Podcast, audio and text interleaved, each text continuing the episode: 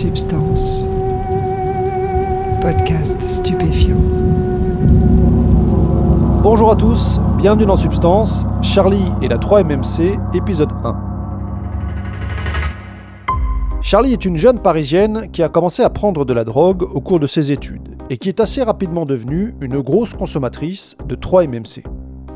La 3-MMC, c'est une molécule qui a commencé à faire parler d'elle dans les médias mainstream depuis un ou deux ans. Elle fait partie de ce qu'on appelle les nouvelles drogues de synthèse, ou RC, pour Research Chemicals. C'est une longue liste de drogues qui sont en quelque sorte inventées pour échapper aux lois sur les stupéfiants. En gros, tant qu'elles ne sont pas interdites, elles sont légales. En général, d'ailleurs, elles sont interdites au bout d'un moment, quand elles deviennent un petit peu trop connues et que leur existence arrive aux oreilles de l'État. Le témoignage de Charlie va nous permettre de comprendre les effets de cette drogue et les soucis qu'elle cause, mais elle va nous parler aussi de ce qu'ont vécu certains jeunes étudiants ou jeunes actifs au moment du confinement, pendant l'épidémie de Covid.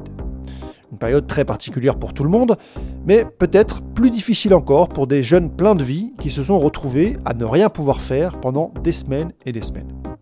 On sait que les comportements addictifs ont augmenté pendant cette période, et ce qu'a vécu Charlie représente un exemple assez frappant.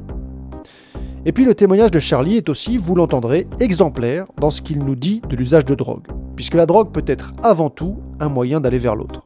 Et c'est ce qu'elle va nous raconter en trois épisodes. Réglez le son, mettez-vous bien et écoutez, vous êtes dans Substance.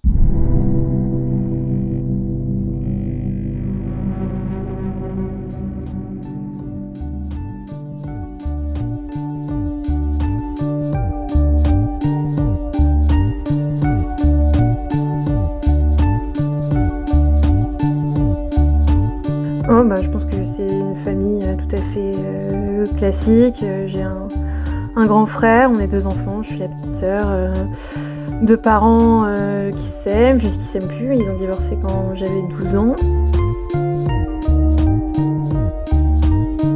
C'est à partir de là où je pense que j'ai traversé une mauvaise période qui s'est ensuite étendue longtemps. Mais avant tout ça, je pense que j'ai eu une enfance merveilleuse, rien, rien, de, rien à signaler. En fait, à côté de ça, à l'école, j'étais. Ça se passait pas bien du tout. Je restée neuf années dans, dans la même école. Et euh, ça a été neuf années où j'ai vécu euh, du, harcèlement, où on m'a répété tous les jours que, j'étais moche, que je m'habillais mal, que je servais à rien. Et en fait, je pense que je me suis vraiment construite déjà dans une, un environnement euh, social qui était pas forcément très bon pour mon estime de moi et ma construction personnelle. Et à côté de ça, à la maison, c'était pas, pas forcément très stable euh, dû au divorce de mes parents. Mon frère non plus qui était pas très bien dans sa peau. Enfin, je pense que j'avais aucun milieu dans lequel tout était.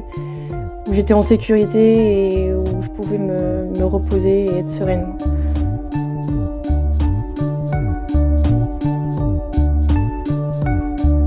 Vraiment, le pire, c'était l'école. quoi. Le, divorce de mes parents, j'ai réussi. Euh, à me faire une raison assez rapidement, me dire qu'ils seront plus heureux comme ça et, que c'est la vie et que de toute façon ça arrivait de plus en plus autour de moi donc j'ai réussi facilement à, me faire euh, à l'idée.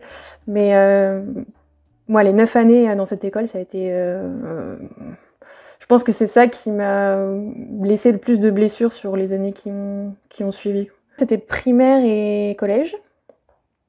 Et c'était un environnement euh, vraiment malsain, euh, où il y avait vraiment beaucoup de, harcèlement, de vraiment le, noyau euh, des, populaires qui avaient leur petite cible et qui, s'amusaient. Moi, comme j'avais vécu que ça de toute ma scolarité, en fait, je pensais que c'était normal, c'était la, vie. Et c'est plus tard, en grandissant et en parlant avec d'autres gens, que je me suis rendu compte que bah, eux, ils n'avaient pas forcément vécu la même chose que moi quand ils ont grandi ou quand ils étaient enfants. Et c'est euh, seulement plus tard que j'ai compris que ce que j'avais vécu, c'était pas normal. Mais euh, à l'époque, euh, quand j'étais dedans, j'avais aucun référentiel, aucun point de comparaison qui permettait de, de, me faire comprendre que ce que je vivais, c'était pas normal. Pour moi, c'était juste ça. les enfants étaient méchants entre eux et ce serait toute ma vie comme ça. Et pour moi, c'était, je, me faisais à l'idée que ça allait être comme ça toute ma vie. Ça s'est calmé au lycée. ça s'est un peu moins calmé dans mes études supérieures. j'ai revécu du harcèlement alors qu'on était, enfin, en école supérieure, on est adulte, on, plus de 18 ans, on est censé être quand même des grands, mais ça s'est quand même reproduit quand j'étais en école supérieure. Et mes dernières années d'études, j'ai changé de classe, donc ça s'est arrêté là. Et après, depuis, j'ai travaillé, donc j'ai jamais revécu ce genre de, situation. Comme je disais, j'ai en fait, fait des études euh, supérieures où vraiment je suis pas du tout sortie, je sortais pas du tout, je buvais pas d'alcool. Euh, ma vie c'était juste mes études où j'étais hyper investie et, euh, et je faisais du sport à côté en compétition. Donc vraiment ma vie était blindée de choses plutôt saines à la base. Je trouve que j'étais très frustrée en sortant d'études de ne pas avoir vécu tout ça. Et euh, d'un coup, j'avais du temps, j'avais de l'argent et j'avais des collègues qui, pour la première fois, m'ont emmené en soirée techno. Et c'est là que j'ai pris la drogue pour la première fois. C'était euh, peut-être un mois avant euh, que le premier confinement. En fait, avant, avant tout ça, je sortais d'études, j'avais presque pas de, vie sociale en fait. Et j'avais vraiment l'impression peut-être que ça me vient aussi de, mes années d'harcèlement, mais j'avais vraiment l'impression que j'avais une capacité euh, vraiment moindre à me faire des amis, que j'avais des difficultés sociales, que que j'étais pas faite pour aller en soirée, m'amuser, et que euh, j'étais bizarre et que j'avais un problème. Et quand j'ai commencé à sortir, j'avais vraiment cette volonté de pas devenir qu'un peu de quelqu'un de normal, parce que je voyais bien que pendant des années, c'est ce que les autres jeunes faisaient et que moi je ne faisais pas. Et je me suis dit que c'était le moment de rattraper euh, toutes ces années euh, d'investissement parce que ça y est, j'avais plus aucune contrainte euh, scolaire ou, même parentale puisque je vivais toute seule. et j'en suis arrivée à cette soirée avec des collègues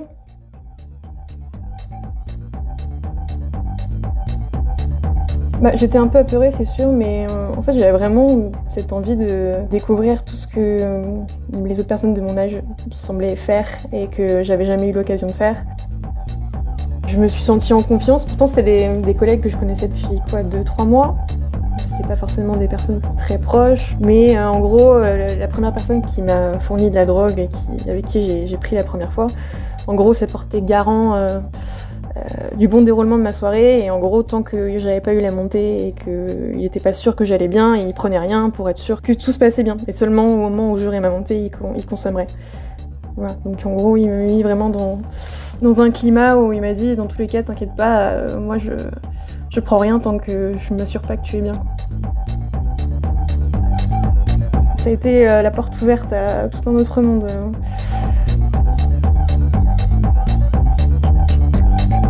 Je me souviens que je me suis tournée vers mon collègue et que la première phrase que je lui ai dit, je lui ai dit j'ai l'impression que c'est la première fois de ma vie que je m'aime.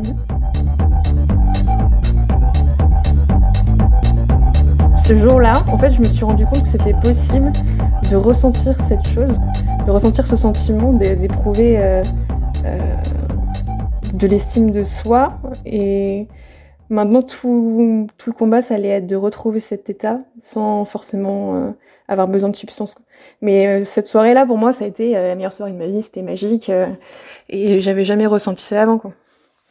Vraiment le, le fait d'avoir les sensations hyper décuplées, d'avoir un plaisir d'être dans son propre corps, de ne pas avoir besoin de qui que ce soit, d'arrêter de penser à est-ce que je suis belle, est-ce que est-ce que tout se passe bien, est-ce qu'il n'y a pas des gens qui me regardent, est-ce que les gens me trouvent pas bizarre, euh, arrêter de me poser toutes ces questions que je me posais tout le temps ou qui me poser des filtres en fait. Et euh, là, j'étais enfin débarrassée de tout ça, j'étais juste moi et j'avais besoin de personne. Je trouve qu'il y a beaucoup de personnes qui prennent de la, de MDMA et qui d'un coup ont envie d'avoir du contact avec les autres. Et moi, je fais plutôt partie de ceux qui, qui sont bien tout seuls, qui à partir du moment où ils sont montés vont être dans leur bulle tout seuls, ne plus parler à personne et juste éprouver euh, le plaisir d'être avec soi-même et même de se toucher, de, de, se passer la main dans les cheveux, des trucs tout bêtes, quoi, mais des, juste d'être seul. Et euh, plus forcément avoir besoin de contact parce qu'on se suffit à soi-même. C'est peut-être un peu perché ce que je dis, hein, mais euh, il y a vraiment quelque chose de cet ordre-là. quoi. Ça a débloqué plein de choses sur euh, les émotions que j'étais capable d'éprouver, ce que j'étais capable d'éprouver pour les autres aussi. J'ai l'impression que ça avait vraiment débloqué quelque chose et que ça m'avait ouvert l'esprit. Et que maintenant je savais qu'il y avait une nouvelle façon de vivre euh, à l'intérieur de moi et qui était possible.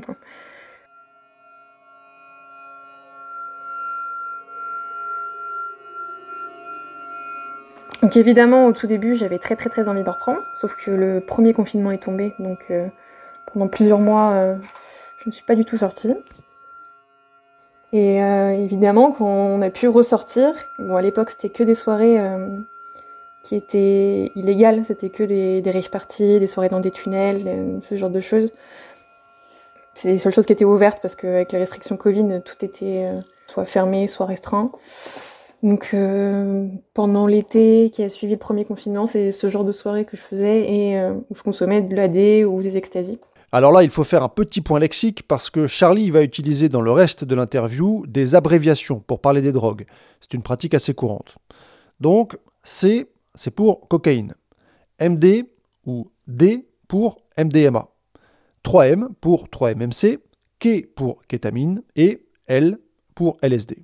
J'avais jamais fait ça. J'avais jamais, déjà presque jamais fait de soirée avant euh, ce, fameux euh, premier confinement. Et puis, euh, je suis passée de tout à rien, quoi. Je suis passée de. de je rentre à deux heures parce que il faut que j'aille me coucher. J'ai bu trois verres et là, je reste jusqu'à 8 heures. Je vois l'aube se lever. Et, nos soirées sont pas du tout légales. et je rentre chez moi et j'arrive pas à dormir parce que j'ai trop tapé. Enfin, je suis vraiment passée du tout à rien, quoi c'était la période de découverte. Au niveau de la drogue, c'était super chouette, mais euh, en fait, je sais que c'était une période où j'étais pas bien. Et je cherchais à tout prix à être à l'extérieur, euh, à l'extérieur de ma tête, quoi. Donc, euh, que ce soit en buvant de l'alcool, en prenant de la drogue, ça, l'AD et l'état, c'est quand même des substances qui nous emmènent à l'extérieur. C'est pas comme le LSD ou les champis qui, qui vont être plus orientés introspection et qui vous vont nous emmener à l'intérieur de nous-mêmes. Là, c'est vraiment des drogues qui vont nous emmener à l'extérieur et qui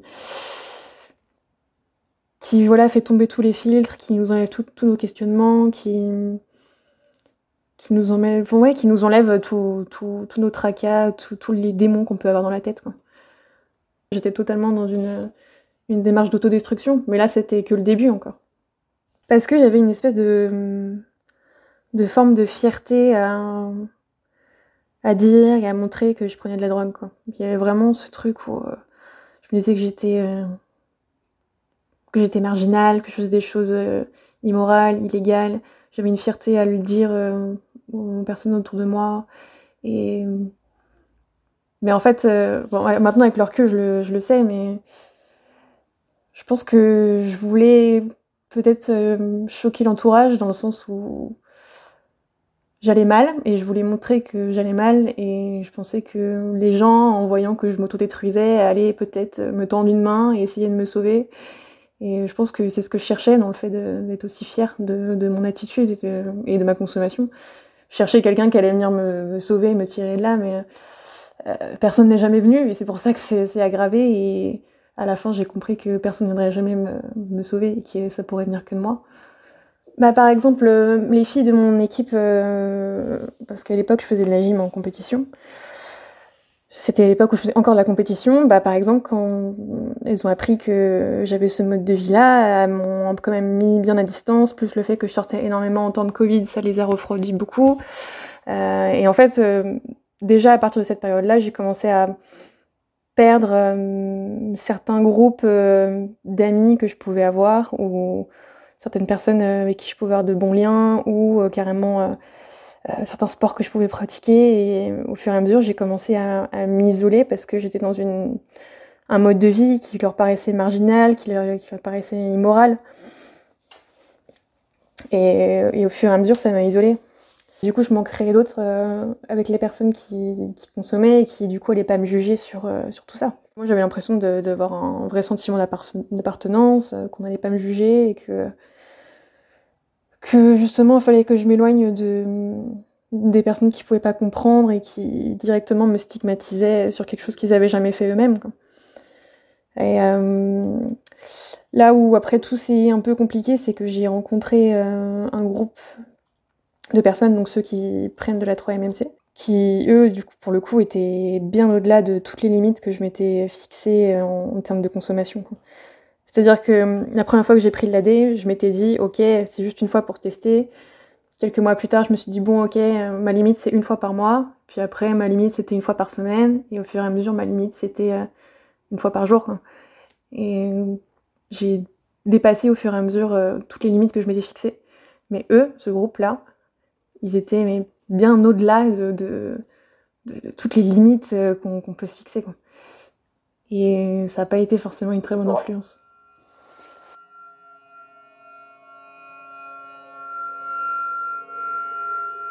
C'était un très gros groupe d'une trentaine, quarantaine de personnes les soirées se faisaient à 30 ou à 40. C'était vraiment un énorme groupe. C'est pas un petit groupe de 4-5 personnes. Et en fait, au sein de ce, groupe, il y avait un noyau de 3-4 personnes qui vendaient la drogue au reste du groupe. Ils vendaient absolument tout. Ils vendaient de la, D, de la C, de la 3M, de la K, euh, du 2CB, euh, ils avaient euh, quasiment tout, euh, tout le temps. ils arrivaient en soirée, les bananes pleines, et, et, ils régalaient tout le monde. Quoi. Bon, ils régalaient contre, contre de la monnaie, mais. Mais du coup, c'est comme ça que, que je suis arrivée à la première prise. Où en fait, eux, ils... moi j'avais beau rester dans mon mode de consommation, je les voyais bien qu'autour de moi, ils Vraiment, il prônait les effets de la 3M comme euh, quelque chose, comme la drogue parfaite. Euh, et euh, bah, au bout d'un moment, on, m'a proposé d'essayer. Et on m'avait dit, tu verras, ça va te faire comme l'effet de un mélange de C et de D. Je me suis dit, bon, ok, jusque-là, ça devrait aller. Et euh, il faut savoir que la première prise de 3M est très douloureuse. Ça fait très très mal au nez vraiment très très malhonnête. Donc euh, j'ai lâché ma petite larme, j'ai essayé de faire mon bonhomme, de, faire la grande, mais euh, ça fait vraiment très très mal. Et pour le peu d'effets que j'ai eu, je me suis dit mais ils sont totalement fous. Le ratio douleur-plaisir est pas du tout euh, est pas du tout euh, qualitatif quoi. Je me suis dit mais pourquoi ils prennent ça? Et je me souviens que c'est la première chose que j'ai pensé. En fait, je pense que c'est une habitude qui s'est instaurée puisque comme c'est la drogue qu'ils avaient tout le temps, tout le temps sur eux, c'est ce qu'il y avait de plus accessible et ce qu'il y avait de, de, moins cher aussi. Et euh, ça a doucement remplacé l'AD, l'AC, et c'est ce qui est devenu euh, bah, au début hebdomadaire puis quotidien.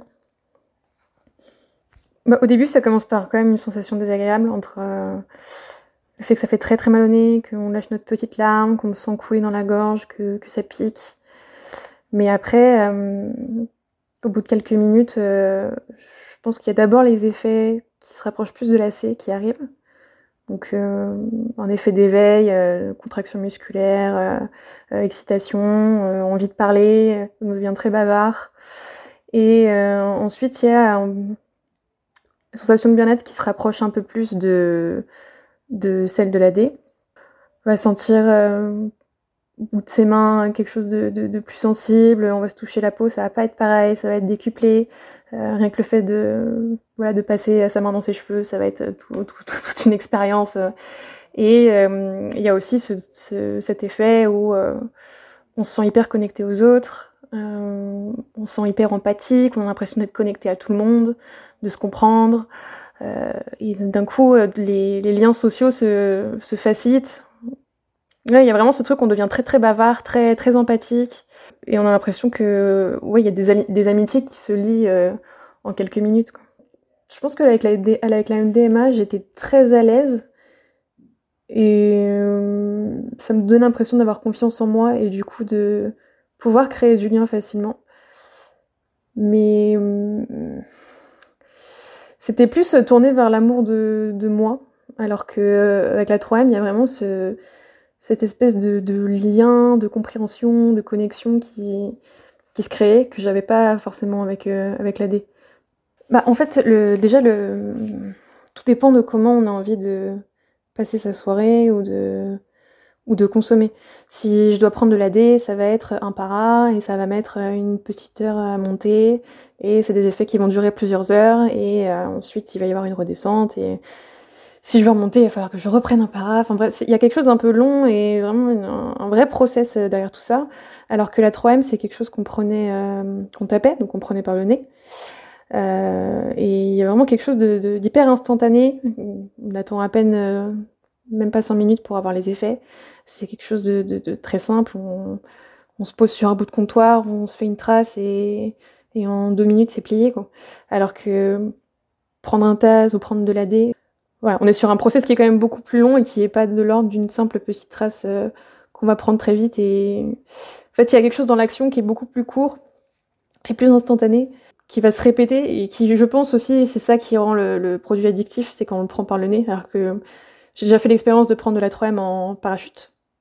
Et là, le, le process est le même, c'est la digestion, euh, le, temps que ça monte, euh, les, effets qui sont longs, mais euh, il y a moins cette envie de, reconsommer qu'on a quand on prend par le nez.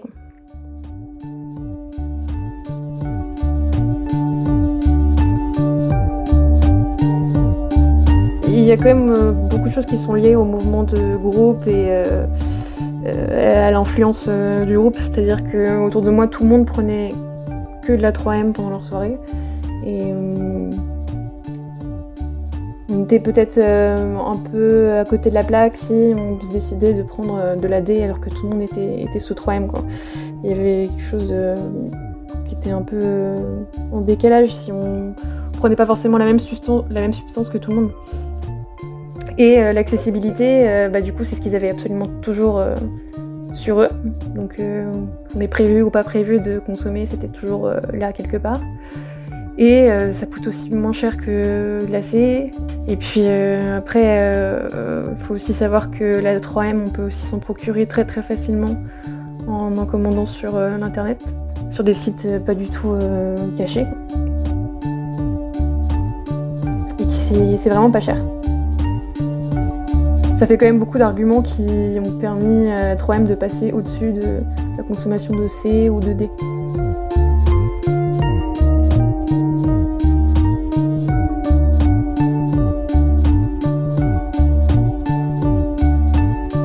La 3-MMC devient donc la drogue de prédilection de Charlie, et sa consommation va se faire dans ce contexte du groupe dans lequel elle est entrée. Un groupe très particulier de jeunes consommateurs dont elle nous parlera plus en détail dans le prochain épisode. D'ici là, portez-vous bien.